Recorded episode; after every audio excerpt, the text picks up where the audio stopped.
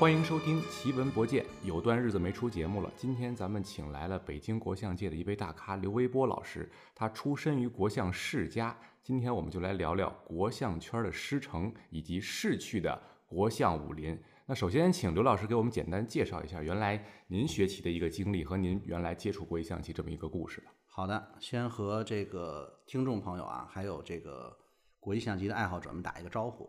那么我是刘维波。我是北京深蓝国际象棋俱乐部的创始人，那么也是世界冠军谢军其后的师弟。讲讲我的个人经历吧。其实国际象棋，我们小时候学棋呢，这个学国际象棋当时是一个非常非常小众的项目。嗯，也就是说，学棋的孩子多多少少呢，其实他的家庭呢，这个不管是亲朋好友吧，对，他和国际象棋这个圈子啊里面的教练老师，他一定会有某种关联。没错，哎，因为这个原因呢，去进入到这个领域。那么我呢是国象世家，我的父亲呢叫刘刘乃刚，那么这个也是非常的在圈内算比较知名了，没错。啊、但是老爷子是一八年过世了啊，因为心脏病。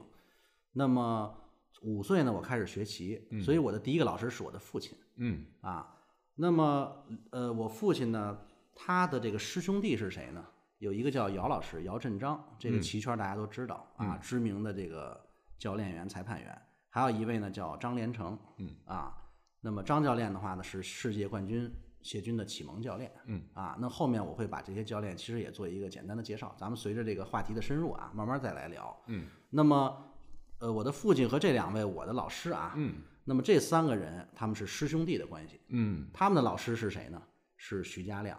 我们称为、嗯、哎徐先生徐公，对，因为徐先生已经有九十岁的高龄了，是啊，是咱们这个国际象棋的棋坛泰斗级人物，嗯，同时呢也是一个 活化石，嗯，见证了整个中国国际象棋的发展，嗯，那么再往上去推，嗯、啊，这个也是呃需要去我们去追溯历史了，对，那么很有意思，徐先生的这个国际象棋的入门领路人是谁呢？嗯，正是这个中国近代最出名的一个叫做。百岁爱国棋王叫谢侠逊，嗯，谢侠逊，谢侠逊、嗯，这个谢老呢，活了将近一百岁啊，非常长寿。对，周恩来周总理呢，给他最后的这个定性呢，叫做爱国棋王，因为他经历了这个抗日战争，嗯，啊，所以在那个特殊的年代，实际上他是以棋报国，通过棋来号召这个全国人民，嗯，啊，捐款抗日，对，啊，所以说国家对他的评价也非常高。嗯，当然他在棋的这个领域当中造诣也非常深。嗯，啊，他是国际，他是中国象棋的这个不用说是棋王。对，同时呢，他是中国近代国际象棋的先驱。哦，那这是怎么回事？哎，这是有历史，哎，这是有历史渊源的啊。实际上呢，我也查阅了相关的资料啊。嗯，这个如果讲中国的国际象棋的这个近现代史吧，嗯，这个。一九零三年，就是光绪的三十年，在上海就成立了万国象棋会。哦、嗯，那么一九一二年呢，是民国的初年，这已经改朝换代了、嗯，没错，从清朝到民国了，没错。那么谢侠逊、谢老呢，是加入了这个组织。对。那么三三年，一九三三年一月，当时的这个国际象棋的世界冠军叫阿辽新啊，嗯，访问上海，嗯，进行的是蒙目车轮，嗯啊，这个盲棋表演。对。当时呢，中国只有谢侠逊和另外一位一位棋手。那么两个人跟世界冠军下河，那时候主要没人会这个，没有人会，你想学也没有人会。嗯、对，而且这个谢老呢，在三十年代，一九三五年游历东南亚，在新加坡呢，直白战胜了英国空军司令叫亨特。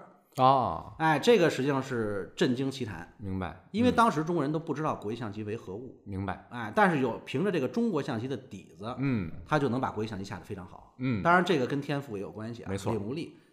所以说呢，实际上呢，呃。史料记载，国际象棋它起源于东方，或者是中国，或者是印度。对，经过阿拉伯人传到西方之后，发扬光大。对，成为中世纪的一个贵族运动。对，然后慢慢的去风靡全球。嗯，啊，也就是说，实际上在国际象棋的发展上，那么中国到后来呢，实际上把它变成一个舶来品引入。嗯，所以国际象棋的名字又叫西洋棋，或者叫六十四格黑白棋。是，但实际上呢，从起源来讲，它的根儿在东方，在东方。嗯，这里边提到一个有意思的词儿叫博弈。大家知道这个词，嗯，博呢，实际上就是象棋和国际象棋，嗯，这两象棋的统称，嗯，啊，因为中国古代有一个叫六博戏，嗯，啊，这个原型我们见到过，嗯，啊，它是一个掷骰子玩的一个游戏，没错，啊，规则比较简单，所以中象跟国象是同源，嗯弈是什么呢？弈指的是围棋。嗯所以这两个字实际上囊括了咱们现在的三大棋：中象、国象和围棋。嗯当然，今天咱们后面的节目当中也会提到这个三棋的一些内容啊，很有意思没错。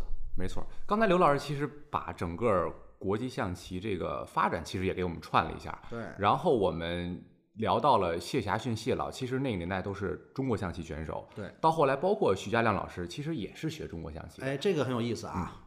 这个中国的国际象棋的名家、嗯高手，嗯很多都是中国象棋改行的嗯啊。谢霞逊，那么这个是兼备两象棋，因为嗯他把国际象棋最早呃介绍给了中国人。嗯那么徐先生呢，最早也是下中国象棋的。嗯徐先生呢，而且是中国象棋的冠军嗯啊。那么这里面谈到这个徐先生，我们就简单做一个介绍啊，嗯，给大家普及普及，因为还有很多这个对刚刚接触的哎还不太清楚。嗯那么徐先生啊，是国际象棋的泰斗人物，著名的棋艺理论家。嗯，他在青年时期呢，得到这个百岁棋王谢霞逊的指点，嗯是我国著名的中国象棋和国际象棋的双枪将之一。嗯啊，一九三一年呢，出生于上海。嗯精通英语和俄语，嗯这也是为什么后来他能翻译大量的这个著作，国外的著作，给我们的这个国际象棋有很多的给养没错。啊。后来放弃这个工程师这样嗯一个职务，那么调任到北京的这个人民体育出版社任编审、编辑部主任。嗯啊，当然有这个身份之后的话，他就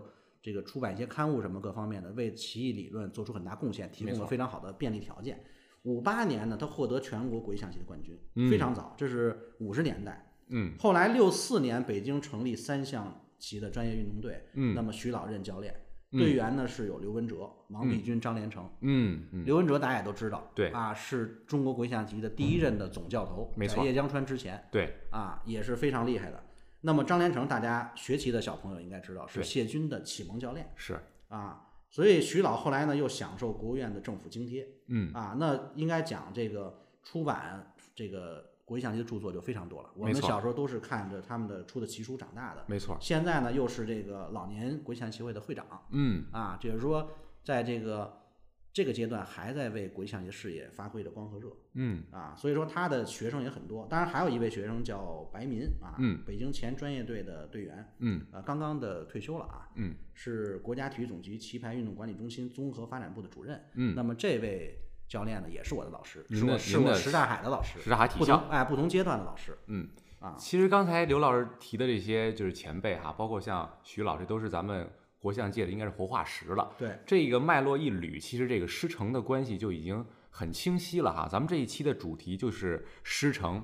刚才其实聊到，比如说白冰老师，就我小时候，嗯，那时候中央电视台有一档体育节目，当时白老师做那个讲解，对国际象棋，没错吧这个视频可能现在还能找到，是就是是在这个电视台上对讲国际象棋，对入门啊入门非常好的一个普及节目，大概一个小时。一个小时，没错。那个时候还有高志倩老师，后来也是我的老师，高对国老师。少队的对老，师，然后叶老师当时都在上面讲。对，嗯，但是后来就可惜，就是国象这节目在体育频道后来就就没了，说明也是 就这几年哈，我们这个相对来说影响力各方面，棋牌的影响力整个来说，在体育界其实是在往后撤的，因为可能嗯其他的领域的这个影响力提升上来了，对的，所以现在没有这样一档固定的在黄金时段这种节目。然后当时还提到一个有意思的话题，就是象棋改行这个事儿。其实您别说那些前辈，就我小时候，嗯，我是九十年代末开始接触棋类的，嗯我第一个接触的其实也不是国际象棋，嗯也是象棋。我象棋、国际象棋两个同时学了大概得有五六年。当时我那个象棋是和呃启蒙教练是杨敬东老师，呃是温坂红老师，也是咱们国家的那家名家，对，国家大师。后来杨敬东老师后来是咱们国家第一个应该是象甲裁判嘛，当时国国际裁判。后来是于川老师、张强老师，后来都都教过，等于是我们那一波下象棋的孩子也也出现了很多挺厉害的，比如说唐丹，后来也拿了女子的这个世界冠军。所以那一波下棋的人其实基本上都接触过，因为我们小时候比赛都是三象棋比赛。是这样。很少说咱们就国际象棋哈，没错或者说中国象棋。哎，所以刘老师能不能给我简单讲一讲，就是您小时候或者您学棋那时候，国际象棋学习者一个学习者的经历来看，那个时候的这个呃学习环境是什么样的？无论是从赛事也好，自己学的接触的东西也好，大概是什么样一个场景？因为咱们其实年代不同，您是大概八零年代就开始接触国际象棋了，对，嗯是这样。其实我跟思博呢，大概有一个衔接。嗯嗯。呃，基本上我在上大学是九六级零零届。嗯。啊，那他大概在九九年左右是吧？对开始学习。我们俩其实那个时候我慢慢的开始淡出了。嗯。因为已经开始参加工作了。嗯。大学毕业之后，因为可以供成人参加的比赛也比较少了。是。那么他慢慢的会变成一个爱好了。对。那么再往前追溯呢，实际上，呃，这个我还是比较有发言权。嗯，对。啊，因为在北京的国际象棋这个历史啊，其实我见证了它最辉煌的这个阶段。嗯。啊。那么我呢是七零后，七七年生人，嗯，嗯啊，那么八十年代应该讲是北京国际象棋比较辉煌的一个年代，嗯，当然到九一年谢军拿世界冠军，嗯，那就是一个新的里程碑了，没错，啊，那个时候就掀起了全国学习国象热，哎，国象热，嗯，掀掀起这个国象热潮，嗯，那么实际上呢，就是我们当时小时候这个学棋人还是很少的。没错，买本奇书都非常费劲。我记得当时那个卡尔波夫对局选，嗯，啊，黄明居黄明居老师翻译的，嗯。这个只能去崇文门的一个新华书店，就只有这一个书店有这书，嗯，还就那么几本，买完就没了，没错，啊，这就是当时学习国际象棋的现状，嗯，那么应该讲呢，八十年代实际上这个在从普及推广程度来讲啊，朝阳区是很辉煌的，因为咱俩都是，咱俩都朝阳，都是朝阳的，都是朝阳的，没错，嗯，那么。而且你的启蒙老师是何老师，何凤岐何凤琪老师，嗯，何凤琪和刘乃刚这两位老师呢，当时在这个推广普及层面还是非常出名的，在全国。对。那么这里边我推荐大家有一本书啊，今天其实我也带到现场了，嗯，这个呢是中国国际象棋协会推荐读物，现在可能都不一定买得到了，买不到，可以网上看一看，嗯，叫《启智魔杖》，嗯，国际象棋副标题叫《国际象棋进课堂》，嗯，是林峰老师主编的，嗯，啊，这个书的出版日期我没记错的话，我看一下啊，应该是九六年吧，我翻一翻。大家可以有兴趣到孔夫子二手书上 淘一淘，没准还能找到。我把这个图片放到咱们这个正文里面，大家可以看到。天津社会科学院出版社，那么啊，九八年，九八年出，九八年十二月第一版，嗯，第一次印刷，嗯啊，它记录的应该是原来的。它呢，这个书有一个好处，就是国际象棋叫什么？进课堂，嗯、因为启智魔杖是对这个国际象棋的一个高度提炼。我们说国际象棋是科学、艺术、竞技的一个综合体，没错啊，但是呢。关于国际象棋走入这个小学、幼儿园这个记载呢，实际上我觉得这本书是比较全面的，也是比较早的。没错。那当时的话，刘老师跟何老师两个人呢，就写了一篇文章啊，在第二百页，嗯，那么详细的阐述了八十年代，嗯，关于在朝阳区开展国际象棋运动的这样一个比较详尽的过程，嗯。啊，很有意思，啊，很有意思。你看八八年的九月一号开学的日子啊，那么八里庄三小就是我的小学了，嗯，开学典礼上，那么来了很多这个。领导，嗯，包括当时的区委副书记，嗯，啊，后来任这个区政协主席，嗯，那么代表区委区政府都来参加这个小学的开学典礼，对，啊，这是很重量级的，因为当时的话呢，朝阳区的这个这个八三小啊，实际上已经在北京市的少年赛当中脱颖而出了，脱颖而出了，嗯，拿了很多成绩，前六名是非常多，奖状、证书、奖杯，是啊，那么。以这个八三小作为起点，后来在这个定福庄四小、京苑附小为龙头。嗯，这样的话呢，在那个年代，其实朝阳区已经有九所的小学呢挂牌成为国际象棋的这个传统校。对，这个可能历史大家都不知道。对，没错。实际上，国际象棋非常辉煌。当年我记着，朝阳区这些小学生啊，就这些开展国际象棋的课程的学校呢，实际上在北京市的比赛是拿过十连冠的。对。团体十次冠军，这个是非常厉害的。嗯啊，基本就统治了那个时候。对对对，当然可能那会儿因为确实也是参与者也不是那么多，不是那么多，竞争不是那么激烈。嗯啊，九二年九十年代初是正式命名啊，第一批的传统校。嗯，八三小啊，定四小啊等等。对，现在很多学校里面已经国际象棋就。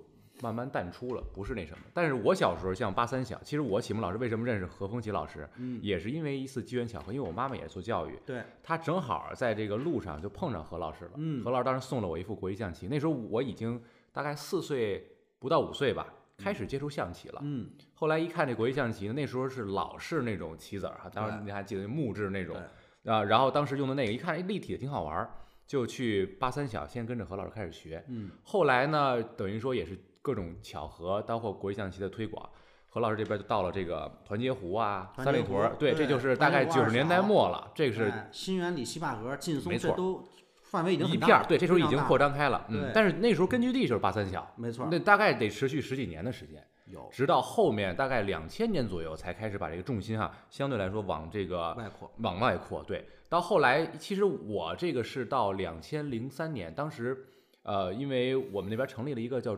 北京市少儿训练基地，嗯在三里屯小学。对，当时呢是请的我后来的主要的教练是郭宇老师，哎，郭老师这边，然后包括当时谢军老师，当时还帮着挂牌儿，嗯，叫北京市少儿训练基地。后来等于说这个国际象棋呢，就从原来的传统校变成了一种叫半专业训练的这么一种啊、哎这么一种方式了。对所以就说明国际象棋运动在那些就在大概是八九十年代哈、这个衔接的过程之中发展的是非常不错的。是这样。嗯我这儿有一个数据统计啊，嗯我正好看到这页。那么九零到九一年啊，嗯当时统计这个朝阳区的棋类传统校的学棋的国际象棋人口数啊，嗯九零到九一呢，开课学校是三所，嗯开课班级是五十三个，嗯学习人数是两千零八十三人。嗯你看这个数非常准确。对对，然后中间呢，其实到九七到九八年啊，也经过大大概有将近十年的跨度了，没错，开了八所学校，所以那会儿时候实际上普及还是推广还是比较慢的，比较慢，因为人少，人少负责推广就那几个人，哎，班级是你也没那么多教练，没那么多教练，没错没那么，多教练嗯，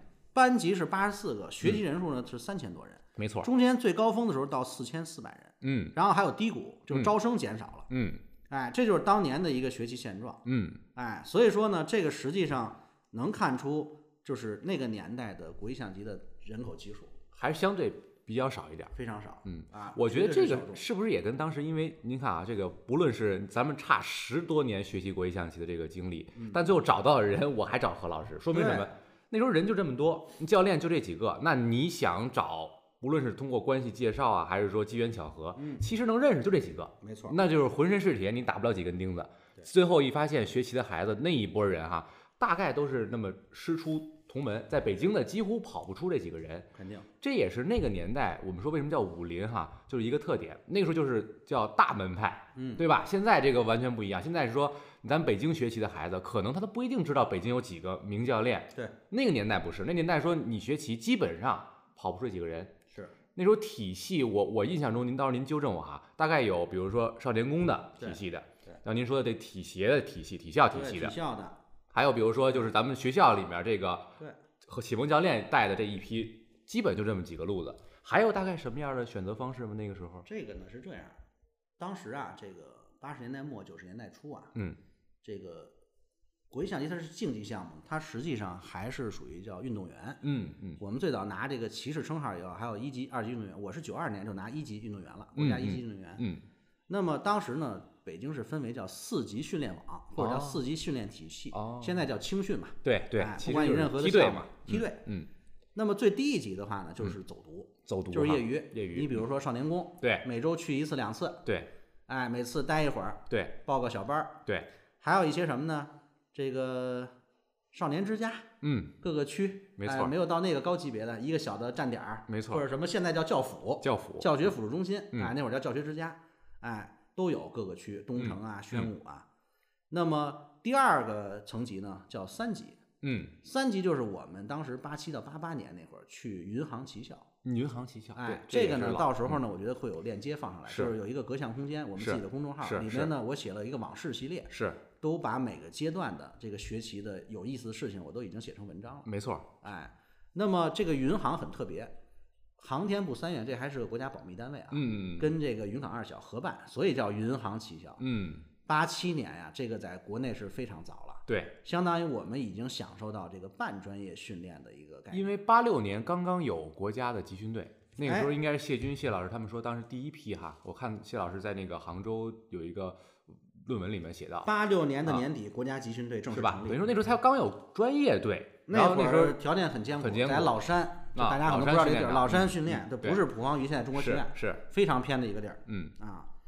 那么协会才是八六年成立的，中国国家协会是八六年三月十九号正式成立。嗯你想想，所以实际上八十年代是一个，我觉得是一个方兴未艾，方兴未艾，一个刚刚起步的初期。没错，然后后来呢，这个棋校，你想八七年就有棋校了，当时应该是全国的，我估计可能首屈一指了。那应该是首这个事儿呢，其实要得益于当时的这个北京学院的算副院长吧，嗯基本上是一把手，就是王品章老师。王老师，王老，嗯王老当时力主，嗯就是我要把三棋的精英，嗯，中国象棋、围棋和国际象棋，就像你说的是，当时不是一象棋，没错，只要是一玩儿就是三象棋一块儿。是是，当时从北京市的少年赛当中呢，选拔出的这个尖子选手，嗯这里边还有一个事儿挺有意思，就是嗯实际上当时我不够格，哦，我这个名次我当时还不是冠军，还不是冠军啊，我去不了。嗯，但是前面有一个师兄呢，正好不去，他正好不去，这名额腾过来了。哦哦，OK。为了这事儿呢，后来父亲还专门带着我去姚教练这个这个拜访府上去拜访，而且呢，专门特别正式谈这个事儿，是，就是你要不要干这个事儿？没错，你想好了，没错，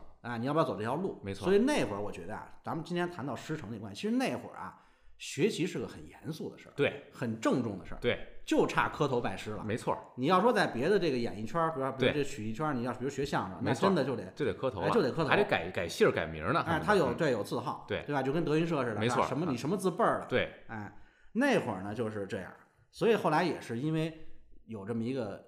机会，这就是其实属于就属于叫人脉嘛，因为父亲跟我的启蒙教练，这是家学的问题，家学，都是一个老师，嗯，那当然你成绩也不能太差，对，说你前六前八你进不去，那人选你也没意义，没错，哎，那么当时姚老师，姚老师正好借此机会也介绍一下，是叫黄埔一期，中国第一批国家级裁判，对，北京市原来棋协国际象棋协会的这个分会的副主席，嗯，那么他也是徐老的这个学生，对，啊。他的这个不但是从事教练工作，嗯，教学工作，他还从事这个执裁裁判，对，全国的所有大赛，个人赛、团体赛，他都担任过裁判长，是。而且还有很意很有意思呢，就是六大国手，嗯。啊，这有些已经不在世了，嗯，陈祖德，中学院原来院长，嗯，聂卫平这都知道，棋圣，嗯，刘文哲、胡荣华，这都是象棋的棋王，李来群，嗯，李来群，嗯，还有一个叫简怀顺，嗯，简怀顺是香港人，是。简明基，对。嗯，这是唯一的一次六大国手的三棋赛。嗯，当时姚老师担任国际象棋裁判长。裁判长，对。啊，也曾经担任过什么呢？十届常青藤的国际象棋裁判长。嗯。二十五届，可能都现在都不止了。对。二十五届北大清华传统赛事叫京华杯。是。哎，这是大学层面的，就跟这个这个两个高校龙舟一样，是。剑桥哈佛这个赛艇一样。是。啊，担任了很多这种裁判工作。对。所以其实你看，这是我的启蒙教练。对。那么也就是说，我有很多机会去，比如说观摩一些大赛啊。没错。那时候这个就是这个就是便利条件。没错。所以当时到这个云航旗校呢，我们是半天上课，半天下棋，嗯，多半天下棋。比如上午上文化课，跟我们下午和晚上其实已经一样了，已经非常像，但是我们更早，更早，而且那会儿呢，这个地儿特别偏，是现在话说就是鸟不拉屎的地儿。对，云岗现在可能好多人都不知道在哪。是，当时连这个京港澳 G 四的高速都没有，嗯，那会儿叫京石，只有一个辅路，嗯，从这个和平门的北京学院，那会儿还叫西旧帘子胡同，嗯、现在连这胡同都没了。哎，对。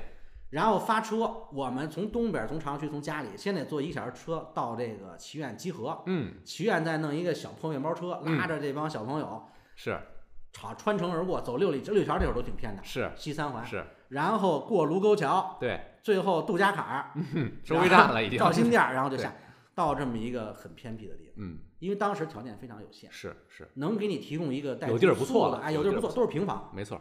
哎，都是平房，嗯，然后呢，一边上学一边以下棋为主了。那会儿实际上就奔着进队去了。是是，这是三级训练网。嗯，二级是什么呢？二级是什刹海体校。什刹海体校，这个是世界冠军摇篮，这大家都知道，对对吧？李连杰啊，吴京啊，这些，基本张怡宁啊，什么体育运动那时候都是这儿来的。他他项目非常全。对。然后当时呢，我们算二级，就等于是需要深造嘛。嗯、这个是为进北京专就北京专业北京队嘛，北京队是一级，一级两这么个四级。嗯。而且我记得很清楚，就是当时大家可以去看我那文章啊，叫《什刹海往事》，写的很清楚，一个长篇。嗯、是。我们当时这个八八到八九年的这个伙食标准是每天六块钱啊，那人民币，嗯，一个月一百八，非常非常丰盛了啊。家长可能象征性的交点这个零钱和粮，十块钱还是交点粮票就行了。对，全是国家来都管了，嗯，都管。啊，吃的是运动皂，所以那个时候其实我们今天来看，为什么说几十年过去了，你的棋艺还相对比较扎实？对，童子功底子好，底子好，教练好，嗯、训练条件好，当时呢氛围也好，因为也是优中选优嘛，把北京市最好的尖子给选出来了，没错，哎，进入到这个这个体校去学习，没错。那那个时候比赛呢，就光学其实还是得下棋。那这个赛事是什么样儿？赛事是这样啊，这个。区的比赛反而少，少。你看现在的区等级赛特多，特多而且特别远，没错，什么都是都是边远边远地区啊。我们当时比赛在什么地儿啊？当时比赛在这个全胡同里头，嗯，茶石胡同小学，嗯，这都没听说过啊，嗯，香场路小学，这是宣武的，嗯，黑芝麻，黑芝麻，这是现在东城的重点，哎，黑芝麻，我在黑芝麻还拿过少年赛冠军，嗯，暑假都这种地儿，嗯，还有这个天坛里边有一个叫神厨，神厨啊，哎，有这么一个地儿啊。然后这个劳动人民文化宫里边有一个大殿，文化宫这个时间长了，这得有十多年，在这儿都有比赛。因为当时我们在少年宫学，就是景山少年宫。对。对，我从东那会儿还叫东郊呢，东郊区嗯。近郊嘛，嗯。坐幺幺二走朝阳路，嗯，然后倒幺零幺到沙滩美术馆那儿倒一个车。没错，当时小时候学习这个这个，其实跟现在其中家长是一样的啊，一样的，对，父亲不放心，跟着我先都跟慢慢的，着没错，看我自个儿行了，然后放手让我放手自己去，没错，每周一次，没错，这么着。然后呢，练完之后，我们当时比赛特少，就是嗯寒假一次，暑假一次，是平时没有，都得上学呀、对有点像你说的，就是四年一届奥运会。对，那个时候因为赛事少，所以呢比赛的这个都重视，大家其实来都是玩命的，练半年就为了这就为这一次，对，就得死磕，而且人还不多。其实大家都彼此比较熟悉，比较熟悉，对，但是实际上棋也很难下。但是那会儿呢，就是实打实的。对为什么呀？单循环，单循环，对，全没有偶然成分，全得碰到。嗯没有。你现在积分编排，你可能碰不着。你天儿好，五十个人，打五轮，没错你有的可能没碰到，从下边捞上来的，对咱们都知道。对，那会儿不会出现这情况，顶多是个黑白棋，你稍微点先后手。那有的人更少的组还打双循环的，是那更准。对，女子一般有时候双循环吧，对嗯，所以那个年代其实比赛少，比赛精。对，但是那会儿呢，其实也比较严苛。嗯那会儿其实除了这个北京市的少年赛以外，还有一个叫全国少年赛的北京选拔赛。嗯，当时每个省市呢，只能选出一男一女，只能一男一女，只能一男一女，嗯代表你的省市或者直辖单列市或者这个体协之类的、嗯去参加全国比赛。嗯，这也是为什么当时啊，就是很多人才其实也不容易出来。对原因你比如朱晨，朱晨当时在浙江拿第二，省第二，也他后来代表代表宁波去参赛了。必须得换换地儿是吧必须？得换地儿，你得嗯找一个这个特殊的城市或者体协这种系统，明白，才能创造机。那么九三年才有的里程碑，对九三年是首届，我也是首届的 A 组亚军。嗯当时呢，这个就是跟世界世少赛对接接轨，嗯，分龄了等于说分，龄分龄了。嗯，哎，这样的话呢，实际上就比较科学。另外一个也给了好多棋手展示实力的舞台了。要不你没比赛，要不然不是你没资格，没资格，对，嗯你必须 number one。对，你就算下的再好，你也有失手的时候。没错其实每次那个第一啊，也有点偶然性。对对对对，比赛嘛，一个是看你平时的实力，另外一个它有这个状态，状态和运气的成分。没错，所以那个年代其实很有意思，就是总的来说，它是一个比较慢的节奏，生活节奏慢，没错，然后工作节奏慢，训练呢，也就是说相对来说呢比较舒缓。没错，现在不行，现在是这个 没时间报八个班儿，然后给到国际象棋时间很少。没错，另外一个呢就是速成，所以比赛太多了。没错。那么这也是可能咱们后面要聊的话题，就是是为什么含金量在逐渐下降。其实那时候我稍微一捋好多比赛，我后来一回忆，您当时跟我说的有什么协作区、协作区，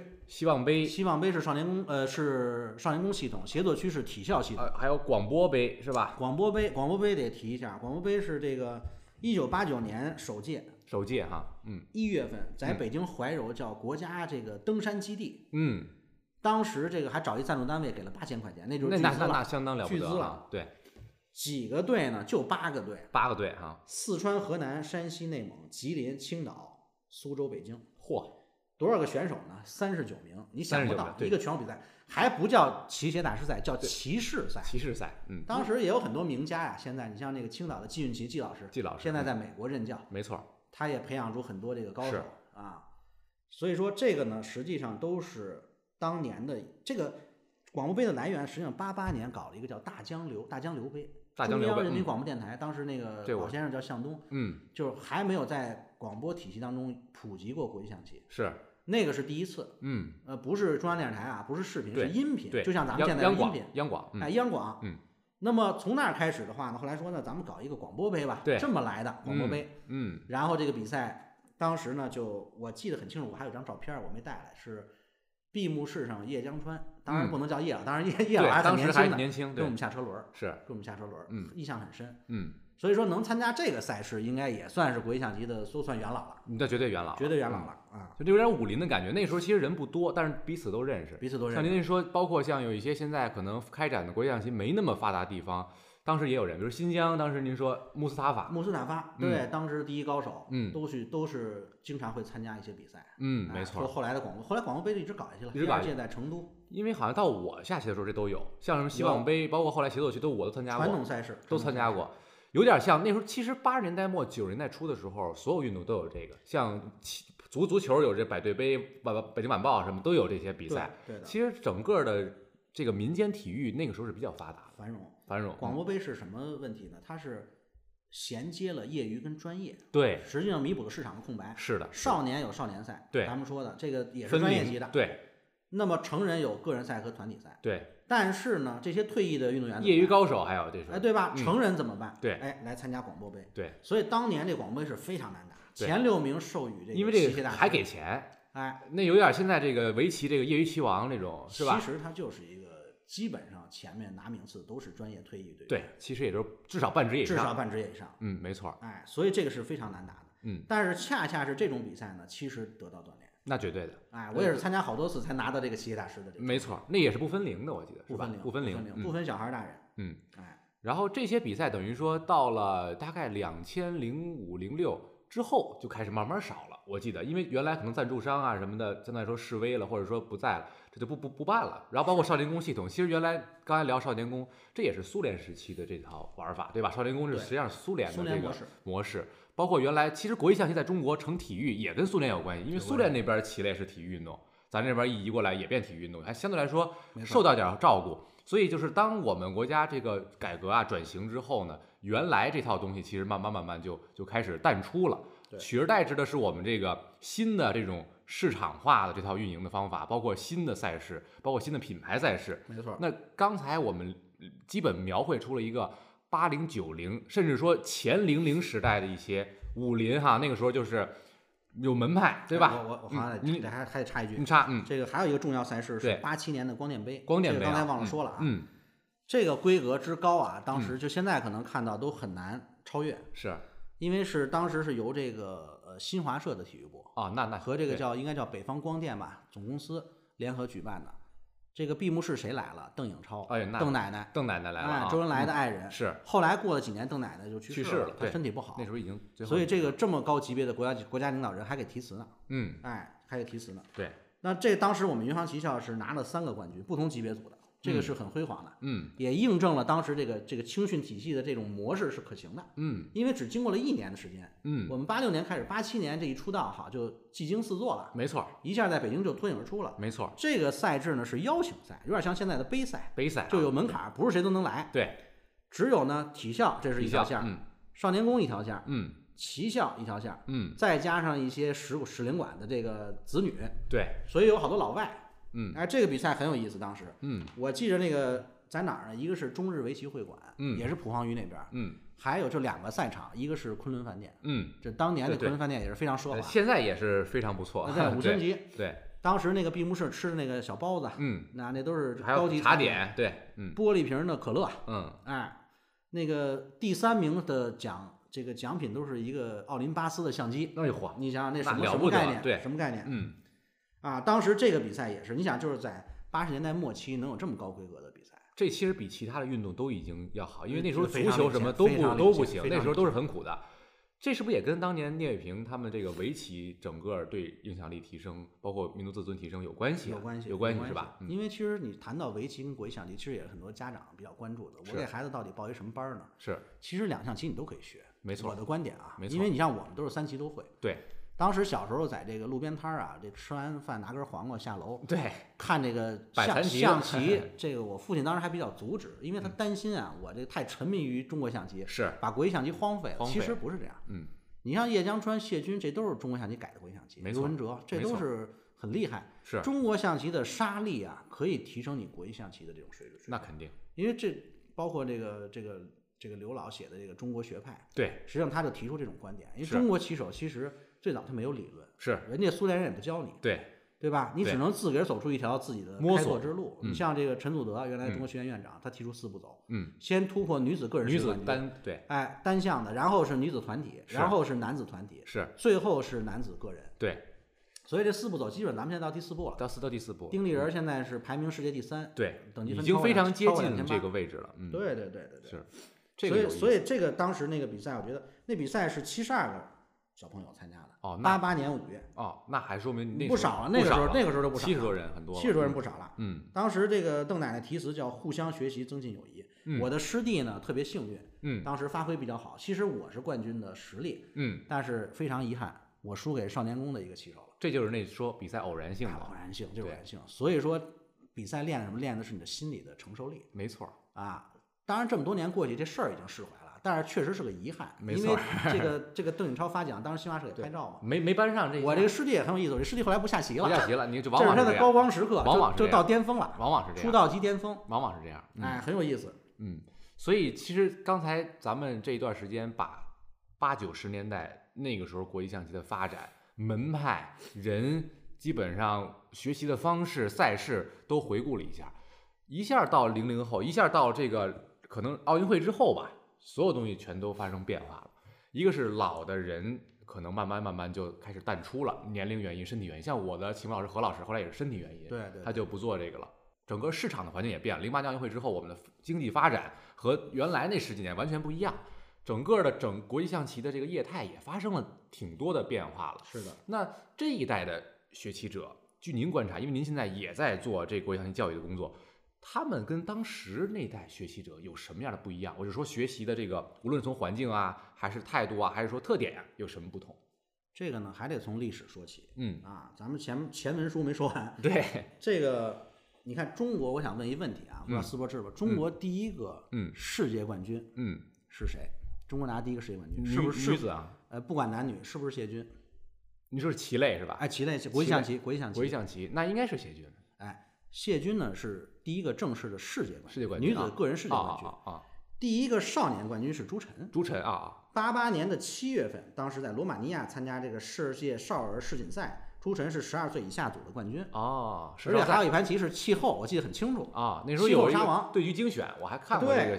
对，嗯，这个是第一个。正好咱说点这个题外话吧。这个中国第一个国际级裁判是徐家亮，徐家徐老师，我的师爷。嗯啊，那么第一个女子国际大师是刘诗兰，现在深圳学院院长。没错，女子特大也是她。没错。那么第一个拿到世界少年冠军是朱晨。嗯。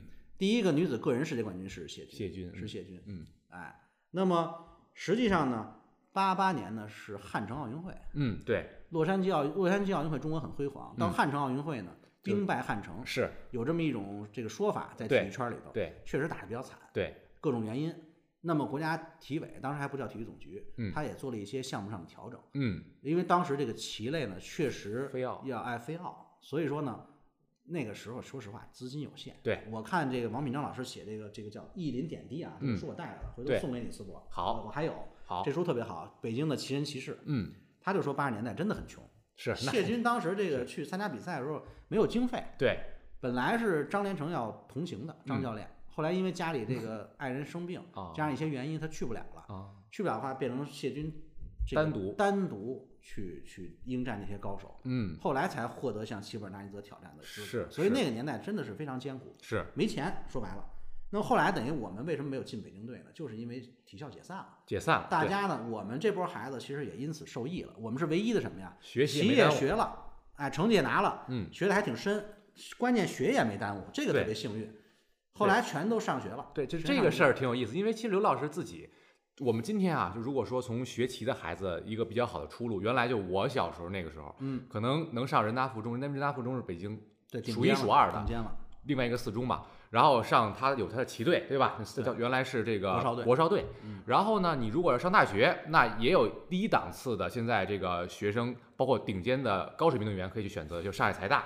其实刘老师都是先行者，先行者是当时第一个就国际象棋爱好特长的进人大附中。对。然后后来呢，学习又是上海财大。其实等于说这些东西都是在后来已经制度成型之前，您就已经走这条路了。对，这当时是怎么回事？我，我这个其实家长最关心这个，嗯、从功利的角度都想让孩子上一好学校。嗯，现在可能走职业棋手这个不多了。没错，哎，那么包括这个，你像徐媛媛，这个世界青年冠军也是女子特大，嗯、包括谢军，这些都是北京大家比较熟悉的棋手。嗯、那他们其实都在专业的道路上有过困惑，没错，包括侯一凡，没错，就是我下到一定份儿上了，怎么办？怎么办？嗯、我将来出路怎么办？对，我是不是得念书？我没有文化水平啊，对，我念不念书？对，当然后来都上小学，都上好学校了啊，对，然后这个这个这个实际上学历也很高，嗯，但是呢，实际上这是一个很当时很严峻的问题，可能只有这些顶尖的运动员。你比如朱晨是清华，谢军是北师大，可以去对吧？徐媛是清华，那侯一凡、丁立人都是北大，是他可以特招，因为你是特殊的这个人才嘛，人才。嗯，那么大部分的棋手，你比如专业队的、各省市队的，都到不了这个到不了这个级别，那怎么办呢？实际上就其实当时最早出路并不好。你比如说退役之后，对，那么要不然你当教练去，你还得自个儿找地儿，是是哪能接收你？是要么就是什么呀？去邮局这种单位，基本上是闲差，因为你没有什么技能。对，还是没技能。要么就像比如说一些比较优秀的，像比如萧红这种，萧老师自己可以做。哎，人家做金马俱乐部，这个将近三十年历史了嗯，啊。那么就相当于下海了，对哎，自谋生路，对自己闯出一条道。对，这个也是就是不同的出路吧。嗯，然后我们基本上后来就全都念书去了。学习没耽误，因为 初中上的是陈经纶，现在是因为今年正好今年正好是百年的校庆，对，哎，很有意思。然后跨区当时不太可能，当时也那时候当时是为什么从朝阳去了海淀呢？也是是当年的这个副校长刘鹏之，对，他是绝对是有教育家的眼光，对高度。他一看，哎，这国际象棋行，这个项目，那我把这个当时最好的这个棋手引进来，嗯，所以我是第一波第一个，对，因为国际象棋进入到人大附中，受益了。后来才有的这个中国国际象棋协会和人大附中联办的这个叫国少队国少队，然后那一波国少队是最强的，非常强嗯黄金时代，王悦、李超、周建超、修德顺这他们是两次拿世少赛冠军的，是零二年和零四年，是我父亲当然带队，是当时合作的是孙奇南老师，对一起孙老师嗯啊，呃，那个时候确实就是我们的叫什么云航旗校的升级版，那对就是更高端了，对，因为条件又好，而且是国家层面的，国家层面的，国家嗯层面的。那么实际上呢，就是呃，应该讲就是现阶段啊，其实如果你家长真的是下得了狠心，我就走专，当然前提条件是你有这天赋。对，那么其实你达到一定运动成绩高度的话，其实你不用担心上学，嗯，因为这个有明文规定，有将近九十所的高校是可以接收二级运动员以上的。对，实际上你要下那份至少是一级以上，得拿到国家大师吧，是健将级的。是，那么你是可以破格录取的。是哎，没错，那么那些你像象棋、国围棋的这国手都是这样，张东、北大，没错都是都是这么招进去的。嗯，哎，他需要这种特殊人才，所以其实呢，现在的环境比以前好了。你只要的运动成绩足够突出，你不用担心学校。嗯，那么就业呢，实际上方向也很多，你可以开俱乐部出来，很很市场化了，对，对吧？当年这个东西是新生事物，现在非常普及了，因为什么呀？家长重视这个素质教育。嗯你说它小众，其实也不小众，嗯不小众，不小众，学的人很多。很多，嗯，另外一个呢，就是你可以什么呢？你可以去大学当教授啊。你比如像侯一凡，对，深圳大学最年轻的教授，你你最顶尖的，你又有学历，而且那边又开了一个新的国家级基地，他还可以跟其发生关系，是，这也是一个非常好的选择和归宿。嗯，哎，你像谢军，那就是首都体育学院的副校长，对人家从以前当过学院的院长，是，从事过教育，从事过管理，那么现在又在高校担任这个相应分管一些事务。没错，所以其实真正优秀的运动员啊，他在任何领域当中他都是好的。是，所以为什么下棋我们现在老说这个家长你让孩子学棋目的到底是什么？是这就回到另外一个话题了，初衷是什么？实际上是锻炼他的一个综合能力，就意志品质，意志品质，嗯不服输、嗯，啊，然后要在公平的竞争机制下，我要去争取好的成绩，我要击败对手嗯，啊，我要向对手学习。嗯，另外一个就是拿过冠军的人，你放心，你相信啊，他眼里一定是有光的，对，非常霸气的，对，没有这个霸气，他拿不了冠军。没错，那么他干任何事情，不服输他会不服输，他会坚持到底。没错，这个可能是最可贵的品质。包括后来，因为我自己从事二十年的房地产营销啊，嗯，这是我主业。嗯，现在回归到这个教育了，国际象棋教育。那么我也会发现这个问题，就是你在工作过程当中会遇到很多的困难，对和问题。对，但是你有了这个运动员的这种经历之后的话，这些都不叫事儿了。没错，哎，所以其实我们回顾就是。现在的这个时代其实是更好的，无论是从孩子学习的质量，还是说出路，咱单举一个质量，你看刚才咱们讲八九十年代，包括我小时候甚至哈学棋的时候，嗯，那都是说几乎都师出这几几门，对，你现在跑不出这圈儿，跑不出圈儿。现在大家几乎选择很多，因为互联网信息很透明，没错。然后同时呢，那个时候没有特级大师说我来教这个棋，一个是你自己在体制内你不能干这事儿，嗯，另一个是说那个时候出来教棋也不挣钱。对，那时候说你收入太低，收入太低。你说你外面教棋学没法养家糊口，非常便宜，而且谈什么师承关系，其实前提是跟你有非常紧密的联系。对，那个时候跟老师的关系，或者说那个近的程度，那都是每天泡着的。你想我们那会儿都吃住在这个对棋校体校，对那天天的，所以那就是这老师就跟你父亲一样。天地君亲师嘛，有这么句古话。对，所以那个时候的关系其实也是时间磨出来的。是，也是里面夹杂了较少的利益。你不是说没有利益，对，非常少，因为相对纯粹，因为家长掏不出钱来，对。或者说那个时候整个市场还没有那么发达，没有人投入这么多，嗯，导致那个时候的关系相对来说比较纯粹。说今天说要是师徒聚一下，大家基本回忆的都是美好的东西美好对，没有那个说想别的问题，对。都是感谢。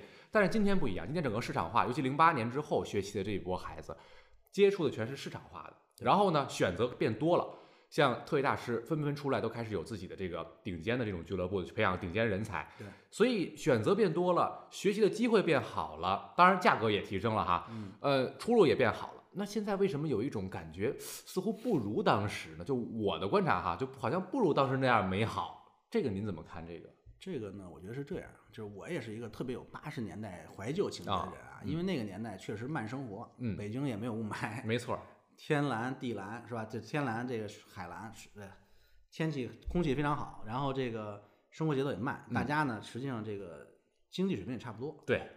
那么到了九十年代之后，慢慢的其实就有所好转了。到了零零年以后，就我大学毕业之后的话，那那个经济就快速发展了，对。所以就具备了很多条件，但是呢，也会带来相应的问题。什么问题呢？就是这个节奏加快了，嗯，工作节奏、生活节奏，很多东西啊，其实我们还是要相信，就是需要慢，慢，慢工出细活，没错。你这一快就不行了。对，你最简单的一个道理就是，孩子们现在家长一直有一个困惑，我也找好老师了，对，我也花了钱了，是。我自认为挺努力的，天天下棋刷题。是我怎么这孩子他就老长进那么慢呢？我怎么就不能一下就拿个冠军呢？对对吧？怎么就不能一下就冒出来呢？实际上差的非常多。嗯，你从训练训练技术来讲，你现在每天能给孩子分配，比如说下棋加做题，能有两个小时吗？就很多了吧？每天已经非常多，对，非常。我们那会儿是以半天儿计的，多半天计。对对，那可能是八到十个小时。对，天天就干这个，这是基数完全不一样。对，前两天我听那个孙清南老师这在抖音上讲也是这个问题，说。做题到底有没有用？做题当然有用，嗯，但是为什么做完题之后你在实战当中你遇不到这情况？嗯，是因为你的做的题还不够多，对，没错，你的量没上去，你必须要达到一个量变到质变的过程，没错，这个是很重要的。还有一个就是现在的这个整个教学，它因为比较快节奏嘛，对，它偏向于实战，或者说啊，我就上来先别出问题，导致呢很多原来看起来比较扎实铺地基的东西啊，没有了，就抽走了。你说抽走这楼倒不倒？暂时看不倒。但是你只要往上迈台阶儿，那绝对不行。你现在至少有个趋势吧？教练可能不怎么讲残局了，是不是他不想讲？是，是因为讲完孩子根本用不上，用不上。对，或者中局就被人撂倒了。呃，对，甚至开局就不行，甚至开局你就上套了。没错。所以现在开局呢，第一防止对方有一些开局陷阱飞刀；第二个呢，中局你得有自己的计划想法。计划计划呢，又是最难学的。没错。对吧？从战术转入局面棋，这是一个棋手对分水岭，提高的真正就是说脱离业余层面的一个分水岭。是，但是这道坎儿非常难跨，基本都怪迈不过去，迈不过去。嗯，那怎么办呢？老师就只能教你点速成东西了。没错，开局咱们 学学卡尔森吧，咱们来个伦敦体系吧。这孩子根本不理解什么叫伦敦体系。嗯，架势摆完了，确实不丢子儿，不输棋，你怎么赢棋啊？对对，对不对？你怎么打开线路？怎么攻网啊？对，怎么进攻啊？对，这个东西老师没讲。没错，而且呢，他也来不及讲，来不及讲，你学习时间不够，精力我得招生。没错，我得宣传，对，我得维系家长，没错，我得解决家长的疑问，没错，对吧？有很多很多的问题，我得先生存下来，没错，我先考虑到的是房租，没错，对吧？比如说我雇了教练了，嗯、教练的工资啊，这个课酬，对，你真正到最后，你可不是技术人员就会转向管理岗嘛？没错，只有专人干这些事儿，没错。那么这样的话，实际上呢，就很难专注于教学了，没错，这个是现实存在的。那个年代没有那么大压力，第一个房价便宜。好多教练都自己房子，或者说人找的，也不牵扯什么房租的问题。对，所以呢，说他少收点儿，慢慢来都无所谓。就甚至那时候原来一下午，现在教学有也有这个困难，就是现在你比如说给小朋友，比方上一个三个小时的课或者两个小时的课，你说咱们下一个小时棋，那家长觉得哟，你这浪费时间。对，你得给我讲俩小时，恨不得哈，你得给我满满干货堆满。但其实你你少了那个自己去摸索实战出问题的阶段，你不可能说你听多少会多少。我们当时学棋就有一句话叫“七分下三分讲”，没错。实际上这个对于低水平的棋手来讲，这七都不够，嗯，对，甚至得达到八甚至九。对，你必须要多下棋。没错，在下棋当中，你去领悟学习这东西，开局的原理，没错，中局的战术，残局的理论，嗯，啊，一定是这样。对，而且小朋友的他这种思维方式，你不能以成人来。所以我们经常会发现，为什么看不到斜线的进攻啊？对，为什么会白送子啊？对，他的感知是直线条的。嗯，他没养成那个习惯，他没有这种大局观。嗯，他没有这种子弟关联的这种考虑。没错，都会比较缺乏。没错，我就记得我小时候，当时非典那年，两千零三年，大家都不上学了，然后我爸就给我送到郭老师家里，当时郭老师在英家坟那边嗯住，待半年就学亡命残局，就拿两本书。那你说这半年就学这，你先让家长听，简直有毛病了，对吧？你这那弄完之后，你发现。你真的下到亡命残局，网上有人统计过这个概率，就是一盘棋哈，嗯，你百分之二、百分之三的概率，哦，你这一百盘棋可能就两到三盘会碰到，在不同水平阶段啊。我不学了，那我还学它干嘛？我挣那百分之五十的多好。可能大家现在更偏向于实用性了，实用性，这其实其实是一种功利的趋势，没错，对吧？包括你比如下棋，下棋的话，我为了干嘛？我拿个等级称号，拿个证书，那拿称号干嘛？然后这个。至少家长有一个炫耀资本，对，或者孩子，你看我学，我有一个没错烙印，我有一个东西，对，没错啊。你说这个证有没有用？当然有用，这是他成长的轨迹的见证。见证。但是你说真的很有用吗？也未必，也未必，因为你没有这个实力跟水平。对啊，就是我们老说的水一级、水大师这种啊，德不配位。对你这个东西实际的水平跟你的称号不不匹配也是有问题的。实际上呢，因为中国现在呢还是一个初级阶段，初级阶段，国际象棋市还是还是需要大力的去推广普及，还有很多很多人不知道。没错，包括孩子的父母。不知道国际象棋是什么，嗯，不知道国际象棋怎么玩，嗯，所以这个阶段其实可能从管理者的角度来讲的话，国家这个层面，啊、呃，体育口、教育口，那么其实我觉得这个做法是对的，嗯，就是让大家多参与打比赛，多参与，多拿证书没有问题，刺激一下，鼓励一下，哎、嗯，否则的话呢，没人玩了，没人玩了，嗯，那我什么都看不到，就像你讲话了，我学亡命残局，我学半年，对，比赛还用不上，那我干嘛呀？对，对不对？家长更不理解了，对。哎，所以说实际上这是一个特别好的繁荣市场的做法。对，但是呢，凡事有利弊，是它必然会带来一些弊端。没错，就是以前可能我们是按名次来录取，对，按相应的比例。现在现在是按胜率，胜率，胜率就有问题了，胡来了。对，你比如五轮棋一点五分可以升级啊，对，我和三盘就行了。对我上来提和，我上来提和行不行啊？对，那你还怎么练棋呢？实际上，从结果导向有一个很大的问题，就是让大家对于过程极端的忽视。忽略，对了，甚至好多孩子先，因为之前我听到很多家长。包括甚至家长还鼓励，就是到这个棋业大师赛五分了，因为五点五分升级，升升升候补或升棋业大师。嗯，然后呢，到最后一盘大家就和了，甚至说半赛场都和了。你好，我好，大家好。你过去要是这样，教练回去一脚给你踹出去了。是，你要这么干的话，人说你就别干这事儿了。对，因为你把国际象棋最本质的这个竞技属性、竞技精神，你都给扔到后面去了。没错，那这就是非常大的一个问题。本末倒置了。所以现在开始也也在重视，然后呢，靠这种方式。得利的哈，我们说家长啊，或者说孩子，反过来他也骂这个体制，为什么呢？你把我忽悠到这个棋业大师了，我最后怎么样？其实还是那道理，证书最后发现没有意义。如果我相信现在即使问丁立人、问侯一凡、问谢军老师、问这些顶级的棋手，国际象棋给他们带来最大的东西是什么？我相信他到现在这个年龄应该不会再说是成绩了，对，应该是成绩之后留下来的，你说意志品质啊，成长，或者说他自己的这个。啊、呃，其他方面的成长，没错。那这个东西现在你给它全都忽略掉了，整个国际象棋现在就有点变味儿。嗯，变味儿之后导致结果就是大家谁都不满意。我没有靠这个获利的，我骂。你看你这个，我这样我都没获利，或者说我怎么没获利呢？我要我要快，我要快。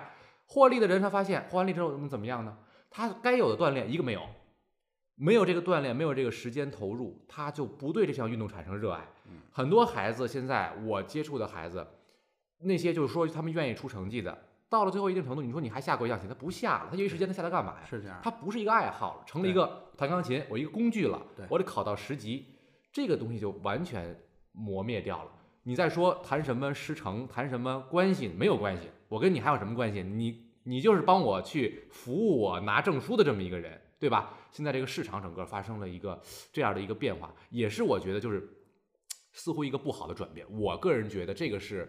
非常大的一个问题，为什么我不是说怀念过去？因为时代发展，像您说的，它必然是这样一个轨迹。而且老的东西哈，它现在没有这个条件存在了。是，孩子现在竞争的时间，它不是围棋、象棋。那时候我们小时候都竞争，你学围棋还是学象棋？现在是学这个还是学钢琴？甚至说还是学习奥数。那你在这样的情况下，他没有办法。整个时代的环境不允许了，那最后结果就是这样。其实做我现在也是从业者嘛，我本身也做教学嘛。嗯。那么也有这种困惑或者说问题存在，这个基本上是没有没有办法去解决的，嗯，因为就是孩子能够分配给时间很有限，太少了，嗯，当然有少数非常热爱的啊，对，包括家长也比较重视的，那么即使他不走职业，他也知道我应该在这个项目上的付出是非常多的，没错啊，所以我其实，在做这个深蓝这个机构的时候，我也想了三句话啊，一个叫智慧。嗯国际象棋是开启智力的工具，这个是毋庸置疑的，欧美专家都已经印证了。嗯，第二个叫情感，嗯，它是可以真正相伴一生的兴趣爱好。没错，这个其实就是是最重要的，这个是最重要的，就是说你到中年，你到老年，你都可以什么呀？继续下棋。而且将来哪天你生活在特别低谷的时候，你愿意用什么样的方式来排解你？它其实这个东西是非常大的一个支撑的一个作用。是这样的，嗯。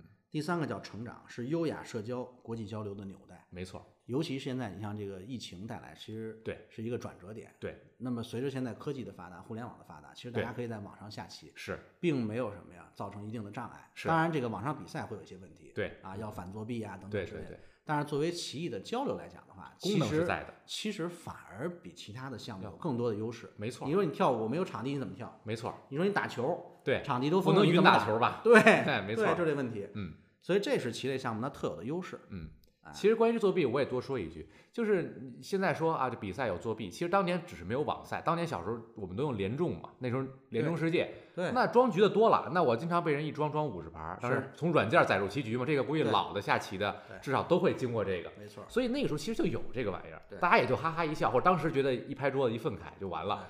现在呢，就是说功利，咱说难听话。网赛不赢房子不赢地，对，也赢带来不了什么实质性的荣誉。您别说网赛，您线下实质的也没有什么东西，那何必呢？对吧？就说你把它置于到那样一种高度，甚至变成了这种人身的互相之间的攻击了哈。当然，作弊者他本身他是有道德瑕疵的，在这个方面，这是应该谴责。但是我们说，如果我们遭遇这件事情，也未见得就是说非得一定的把这件事儿放到多么多么重要，它其实还是要回归本质的这个属性啊。这个就看你怎么去认识它。没错，你是否在意？嗯、对对吧？哎，你如果拿了冠军的话，其实大家我觉得应该有一个好的就是氛围啊。嗯，因为今天正好早晨这个开车过来路上啊，也在看到各种家长群里的一些激烈的争论、讨论哈。啊，你比如说这个现在的区等级赛，那么并组这个事儿、嗯，对。对，这个这个人数比较少，人数比较少，你说十五人怎么让你打个五轮七轮呢？这个、对，你后面碰到的全是高分的棋手，对，其实反而并不公平。是。啊，组委会肯定是因为比赛是个严肃的事情，对，聘请的专业级的这种裁判、教练，这个因为所有的俱乐部教练都盯着这个事儿呢，没错，他没有办法去作假，是，所以这个其实这个经过多方考量之后的话，并组是一个最好的选择，是，反而你能碰到水平最接近的棋手，对。另外一个，你说四级跟七级、七级有什么差距吗？没什么差别，差可能只是那个人没怎么多比赛而已，七级的没怎么比赛。嗯，很典型的例子，在疫情期间你不练，不练，蹭蹭蹭。对、啊，升级人就超过来了，称号上去了，水平还下降了。没错，这个教练是最清楚的。没错，所以其实作为家长来讲的话呢，其实我也说，就是如果啊，我们不是对这个领域非常专业的话，还是我的建议就是你要服从裁判。没错，服从这个竞彩组组委会，因为其实这里面是赛制在管着，因为国际棋联有这样的比赛规定。现在前这一段我们就出现了赛事的裁判都有这样的书，家长可以看一看，在什么样不人数不满什么样情况下适用什么样的赛制。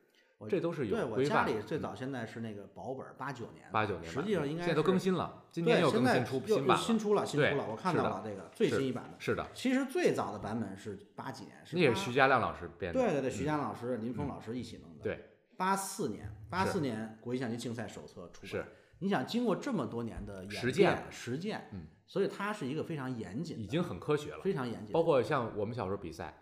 呃，算什么分儿？现在大家基本索恩伯格或者原来对手分儿、累进分儿，还都每个比赛不一样的。对，有的这个算累进，那个算对手。那你算累进的，你前面输棋就吃亏了。所以国际象棋这个事儿啊，其实得感谢老外。是、嗯、西方人呢，在这个现代科学这块儿，对，包括数学，他他他的研究非常深。没错，这个埃洛分就是匈牙利的数学家埃洛做的，对，一九五六年搞的。这咱中国人还真做不了。是的，他研究的很深，这个是非就是。在人数较多的情况下，怎么能用较少的轮次决出名次，还相对公平？没错，哎，这个确实适用于现在比赛。没错，如果没有这个瑞士制的话，那就麻烦了。对，那你怎么比啊？这么多人，对，不能下单循环啊，对，这得下不过来，对吧？嗯、下不过来了，哎，所以这也是我们提到的。所以这个事儿，其实在这个群里头，家长群里，其实讨论很多，讨论争论啊，其实我觉得没有意义，没有意义，这个东西。我们但专业的人干专业的事儿，反过来也是说，家长太重视这个成绩了。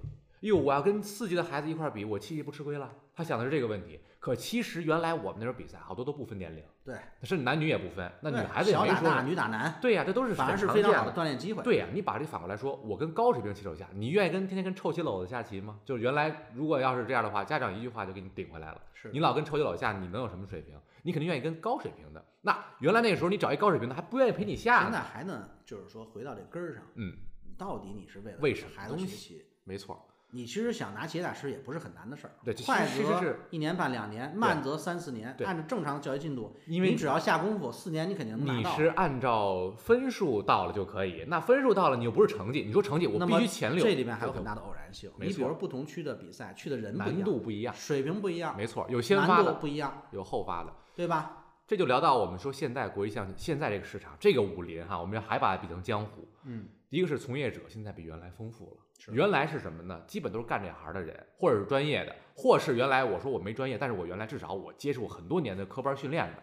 现在不是了，现在在犄角旮旯里头，可能有很多这样的机构，他原来没下过，甚至他自己都不会下国际象棋，恨不得哈就开始干这个事情，他自己就开始教了。我指的是哈，你你作为管理者无所谓，但是你去教，这有一点误人子弟。当年也有，但这种情况比较边缘。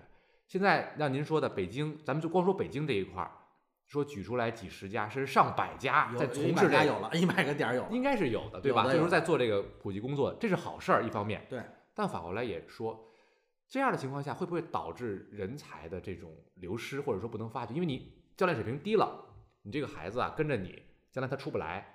然后呢，因为现在没有那种师承关系了，原来是那种派系的感觉，对吧？就是我这个得有门面，我这个培养出人才，那将来我就是很那个。很很武当派那种感觉，现在不是了，现在是你续费，或者说你跟着我继续学，这很重要，是第一位的。那导致这个人才是不是会有这个损失？相比那个年代，像当时刘老师一提那年代，动不动同一波出来的，那全都现在都是佼佼者。现在不是，现在说你的佼佼者都分散在各个家，落入寻常百姓家，这种情况下会不会也是一个问题？一定会有影响，因为呢，就是各个俱乐部啊，各个机构来讲的话，它首先我刚才提到了。它有一个基本的平衡，嗯，我的首先是生存，对，然后是发展，对。如果说这个棋类项目不能给这些教练、嗯，管理者带来很好的一个收入条件的话，嗯，那我做这事儿干嘛？没错，尤其现在年轻人啊，对，生活压力这么大，对，对吧？房价这么高，对，那我肯定要争取到一个相对好的待遇，没错啊，不管是打工还是自己干，对。那么第二点来说的话，就是其实生源是他的命根子，命根子，嗯，就为什么有些。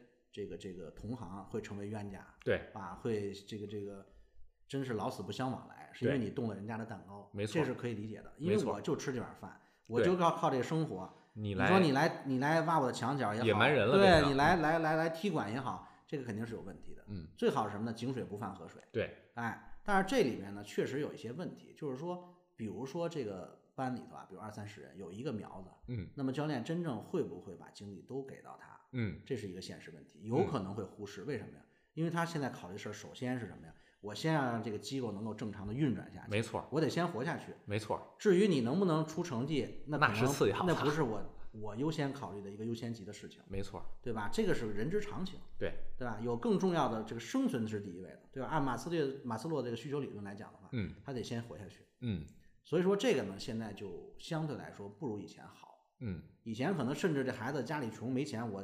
贴钱我都得教你，嗯，我得让你出来，嗯啊，那个时候当然他也不能说一点不功利，因为这孩子取得好的成绩也是你的招牌，嗯，也能为你带来更好的名誉也好啊，招生也好，没错。但是现在其实更加功利化了，对，更加功利化。呃，教练要考量很多条件，第一呢，你这孩子到底是不是这块料？对，你要教的特费劲的也烦。家长是不是我不挣我不挣这钱了？配合支持啊，哎、是吧？第二个家里的经济条件，对，是不是？你要说续费老特费特费劲，这教练他也没有兴趣了。对，啊，第三个来讲的话，就是说。哎，你能不能在这个当中脱颖而出？没错，啊，这个其实也是双向的。没错，你取得好的成绩，嗯、那么俱乐部也有荣光。没错，教练呢也能有更好的一个好的发展。没错。然后对于孩子来讲也是这样。你说你下棋老输你还下吗？对，对吧？老拿不着名次你还下吗？就不下了。所以其实当时我就回想啊，我小时候那个时候，假如说一个教练像何老师，何来因何老师做启蒙，他是非常好。然后到了大概学了一年多一年左右的时间，后来何老师说：“哎，那我给你推荐一个更好的老师，更专业老师。”对，我就去郭老师那块。当时郭老师还在谢军体育中心，在西城区那边。这也是北京市最好的最好教练，包括专业那一档，因为那时候就是童元明老师和郭老师，基本上就没有特别那个职业的队员，包括天津还有徐阳老师这种，所以。那个时候是有这种就是传承，或者说那种啊，就是推荐制哈，门派之间其实所以你的其实你的这个轨迹也特别好，对，包括郭老师、郭宇老师，对包括后来的后来李文良老师，对，那个都是国家级的专业教练，最顶尖的教练，没错。所以其实那个年代啊，大家是有界限，就会有点像，因为我这边咱们这期标题叫《逝去的武林》，这是我特喜欢的一本书，嗯徐浩峰老师写的。嗯，他当时拍过好多电影，我特别喜欢他的武侠电影，嗯像《师傅》啊，师傅，然后像《倭寇踪迹》啊，嗯包括后一代宗师，他也是做这个武指，就是这些东西他所描绘，大家可以看《师傅》里面，你这个南拳到北方到到天津来，对或者这其实也有界限的，你不是说你想来就来，你你说当想你想开馆没戏，没戏你得先打一遍。打一遍，而且当年其实是有芥蒂的，对。但是你真牛逼，就是你真到这儿，咔咔给人全切了，人家说不挡你生路，嗯，这个我觉得就是当年那个武林的规矩的情况下，对，保持着一种默契，就是一般来讲，那个年代也很少说啊，我一南派老师，我怕我到北方闯也很少，是因为毕竟是你的地盘儿。但是呢，在这样的情况下，我还能保持彼此的这种尊重。你要说真来了，我首先我得为我的面子，我得挡你一道，是吧？我得跟你盘盘道，我摆一道。但是之后呢，我不挡你，你真有本事，那你能闯出来。所以，就那个年代这种互相之间的尊重吧，我应该叫和默契，在今天这个市场消失了。今天不单是国际象棋市场，所有领域都是这样。所以这个回到咱们的主题就是师承啊。嗯如果你有师承的话，嗯你会有所这个叫敬畏。没错，你比如说啊，就是当你说你老师是谁，对，名家，没错，在这个圈中的地位啊，人家会肃然起敬，没错，人家就不会轻视你。对，这个就是不管叫师承也好，叫门派也好，对，你是有根的，对，你不是师出无门，对，对吧？这个很重要。对，那么你出了任何问题，比如说今天为什么？今天也很有意思，就就开玩笑，有教练说，那你都到这个级别了，你是不是教练没跟你说过呀？这事儿，对，你怎么连基础的一些东西你都不知道呢？是那这事儿应该是教练说的很清楚，在比赛前，是，而且应该是由教练出面，由俱乐部出面去跟组委会沟通，而不是家长随意去指责，对因为你不专业，不专业，没错，对吧？那么嗯我们过去也是这个问题，对那为什么每次全国个人赛、团体赛这么专业赛教练之间都有一个什么呀？赛前会，对，把这个事儿说清楚，这次赛制是什么？对会出现什么问题？对你们队员会怎么怎么样？对，都会有这种交代的。对，这个呢，实际上就可以有效的避免很多没有必要的争论。那时候很少出现今天这样的这种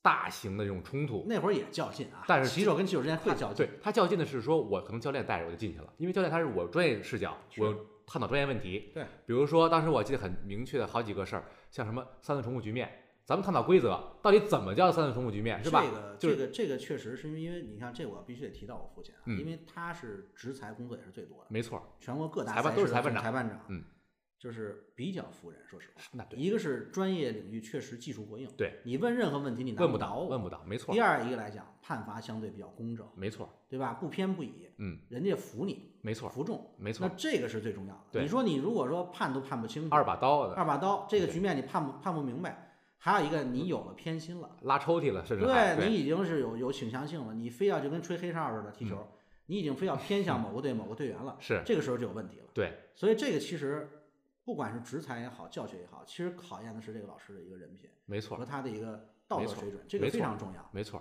哎，所以说我们现在我觉得大环境是好的。嗯嗯，说实话，棋类项目那裁判也不是那么好混的，那很难，那尤其是裁判长，没错你很多局面你判不明白，那你没法去干这个事儿，对对吧？你不能都只是仲裁，对所以这个事儿其实我们我们可以借这个节目呢以正视听，对，就是说其实家长呢，你做好辅助工作，没错，孩子的训练、日常生活起居跟教练、俱乐部的配合，沟通。哎，包括参赛这种锻炼，不要去无端的去指责这对个，出现争议，你先寻求专业人士，你的教练，或者说你寻求一些啊、呃做裁判工作的，可能没有在这一场的，你先去询问，有理有据的，拿着你的规定是吧？各方面的你可以去这个这种事儿最后都变成以闹剧收场。对对然后那个开始闹一通，发现自己的这个所谓的这个权利没有得到满足，利益没有得到满足之后是，又发现呢自己其实也并不占理，没错最后就草草收场，要不然就不吭声了，没错要么就销声匿迹了。对，啊但是这个其实是起调的时候都是以甚至受了奇耻大冤，甚至是攻击的形式出现的，这个其实不好，因为这个市场或者说这个整个的赛事它是有秩序的。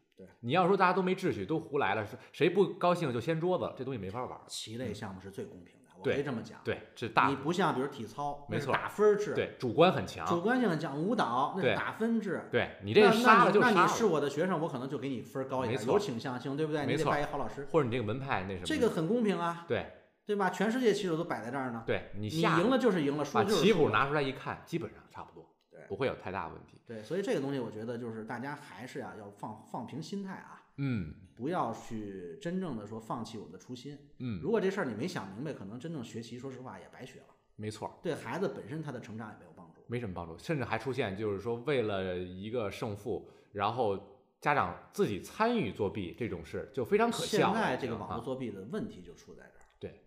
对，问题出在这儿，因为你找到了一条便捷的、可捷径以取胜的道路不劳而获的这种方式，嗯，对吧？我软件一看这步棋，哎，最佳走法，嗯，我把人框进去，我赢了，那对有意义吗？没有意义，没有意义，这个事儿。而且还有一个，就当时我记得我小时候，我的这个教练郭老师当时跟我说一句话，当然我不是百分百认同哈，嗯但是部分我是同意的，就是说呢，他不鼓励靠时间赢人家，比如说嗯拍点儿拍死人家。嗯，当然，我认为这东西如果有时间，它就是比赛的一部分，你合理用时间是一个好的习惯对。但是郭老师强调就是说啊，你要是说一开始你就专注于时间拍点儿拍死人家，嗯你没什么太大的提高了，因为嗯你这就有点本末倒置了。是本质是棋上，时间是个双控，是个控制。对，你在合理的时间之内做出更好的决断，是在考验你运用时间的能力。但是你把你的重心全放在这儿，那是不对以拍点儿拍人家为荣，这个事儿是个错误的。就这个事儿我是认同，但是说，呃，时间也很重要哈，因为现在我自己也有时间管理的这个下棋的这个问题，我觉得说的还是有一定道理，就是不要那么功利，你还是要把棋上其实啊，就是找对好的老师太重要了没错因为他会在你成长的嗯路上啊，给你正确的价值观，没错，给你正确的技术指导，没错，这些东西真的是花多少钱你换不来的。没错，所以也会有的就是家长在开始，比如说没有找到特别好，因为现在你有一个就近原则，没错不管是报什么班儿，你得离家近，离单位近，这个对离学校近，对我方便嘛。对，但是可能未见得这个质量非常好，所以有的家长会选择孩子到一定水平之后，那么我调整，我调整，嗯我去找更好的老师，这个是可以理解的，可以理解，这非常正常。嗯。对，但是这个东西我也想再多说一句，其实你把孩子投入到一个运动去学习，都是要花时间和精力的。你到一个你认为可能，哎呀，离我很近，能凑合教我，或者说还可以的，你图方便了，这个时间其实你已经花出去了。你可能多花半个小时的车程，多花一个小时，你能找到价值观各方面、人品、起品都好的，可能对你的孩子更有益。因为我小时候学棋，那都是长途跋涉，那那那那那时候没有近的。是，那我记得当时找李老师学棋的时候，那我我爸开着车，每周六那都是半天半天就废了。那可不，开一开车，中午先到那儿，十一点先吃饭，吃完饭之后下午两点才开始到李老师家里去。一开始在中国学院，后来去李老师家里对你得找老师去，找老师去。对，对那时候那那李老师那边就天天坛那边，然后那非常远，方庄，那你要开好长时间，没有人有什么问题。对小时候学中国象棋，那原来家里没车，最早这个坐幺幺五坐到霞光呃坐到交道口，嗯，去那个胡同里去，当时拜师学艺，那都是得花功夫的。你现在想就是说我路上时间我都不愿意费了。其实道理还是那个道理，嗯就是你功夫没下到，没下到肯定是不行。对这些东西虽然虽然咱们经济学说沉没成本不是成本，嗯但这些东西最后都是你对这项运动的热爱对，我给他投入的东西了，对吧？好多人说，哎呀，我特喜欢棋，我买好多棋，买好多棋子，这都是你你花钱了，这这你能不爱他吗？对吧？你投入很多东西，你摆在你面前了，所以就是咱们今天这个市场呢，有很多好的地方，但是这些不好的地方还是大家觉得投入时间转化不够，其实你就觉得不好是好事儿，对。怎么理解呢？对你爱他，对，没错，对不对对，就跟当年那个说，我那个老茶馆嘛，我爱大兴国，怕他完了，对是他有这种感觉。但是今天的很多学习者他没有这个状态。最后我再问您一个问题啊，就是您觉得未来咱们这个国际象棋的这个行业，从三个角度来讲，学习者的心态，嗯教学者的状态，嗯，以及咱们行业包括管理者应该怎么样去发展，是您理想中的一个国际象棋的业态。咱们以这个来收尾，未来的武林应该是什么样的？呃，第一我是持乐观态度啊，嗯，哎，相对乐观态度。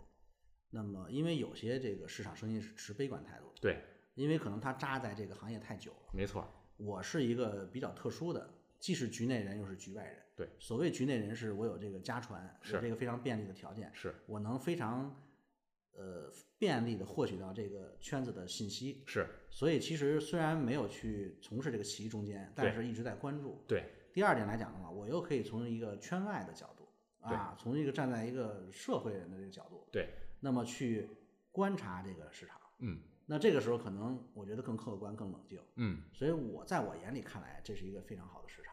嗯，哎，因为中国就是说，为什么它还很初级，是个是朝阳产业，是，有这么多人。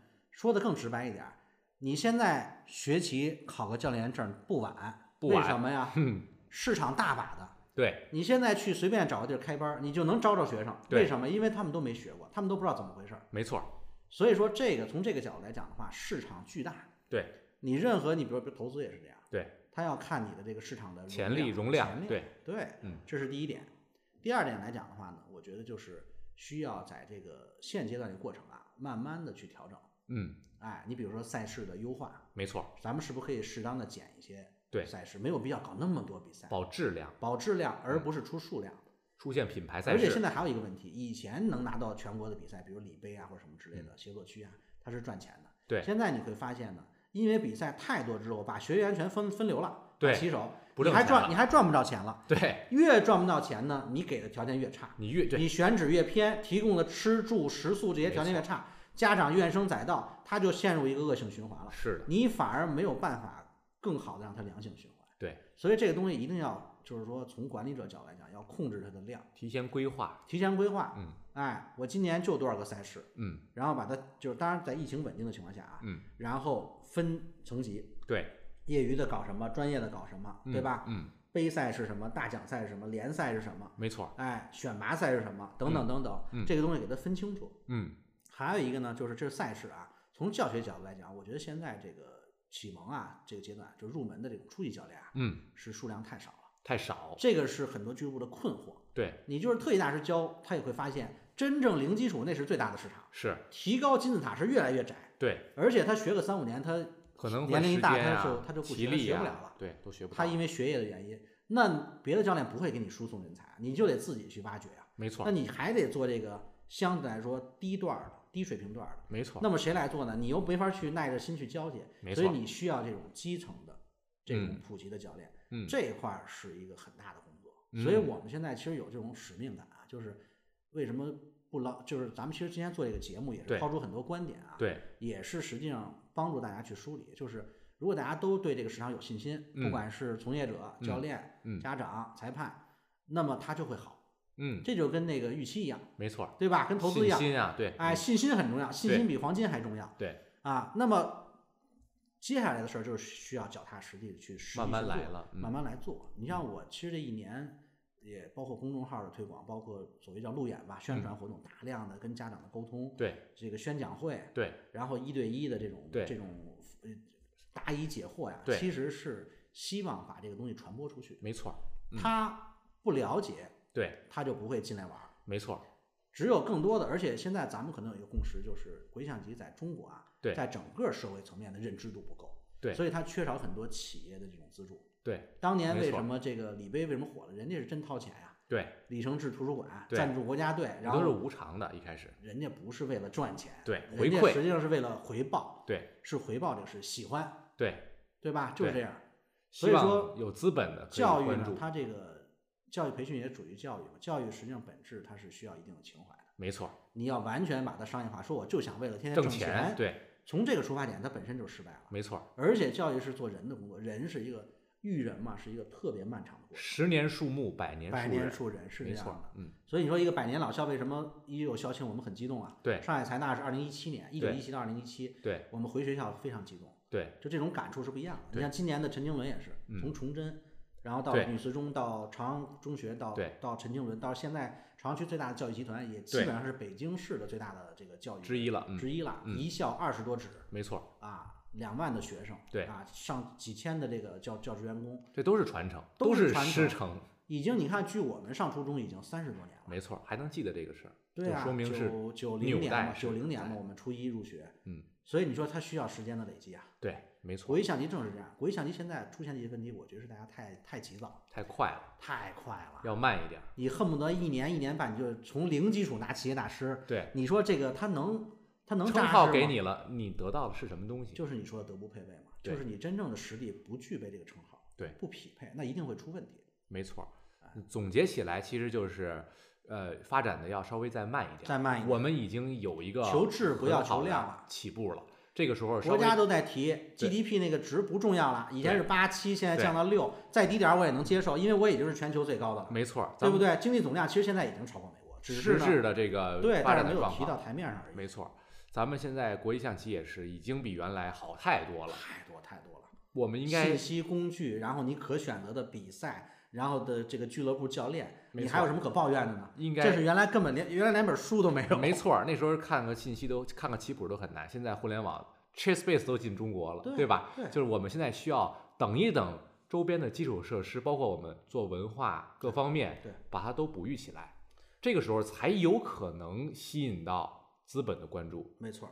然后包括有情怀的人加入进来，还真没有真正意义上的资本去介入国际象棋市场，这是一个特别好的事儿。是，也就是说你还有机会啊。对，如果这个市场已经都被投过了，投的就无数遍了，那就没有价值了。小的小的投资就没有吸引力了，没有回报了。所以还是静静的等风来，等到这个市场再成熟一点，然后从业者的心态也稍微平和一点。咱们就说最最最简单的一点。你在中国交棋比国外交棋还挣钱，挣的很多，对对吧？国外课时单价比国外贵，国外这就是一个最好的例证。它的，因为咱们还在起步阶段，而且中国整个的物价水平其实已经很高了。是，咱们尤其一线城市，嗯，远远超过很多的欧洲的中等发达国家的水平。在这种情况下，我们应该慢慢的把这些啊、呃、稍微的基础设施等它都健全了，再考虑走到下一阶段。我觉得主要就是发展太快，发展太快，发展太快之后呢，实际上这个管理层啊。也跟不上，他也猝不及防，猝不及防，因为这些东西没有可借鉴的东西。还有一个，得摸着石头过河。您说的人太少，你人多就能想到很多事儿补上，人少来不及。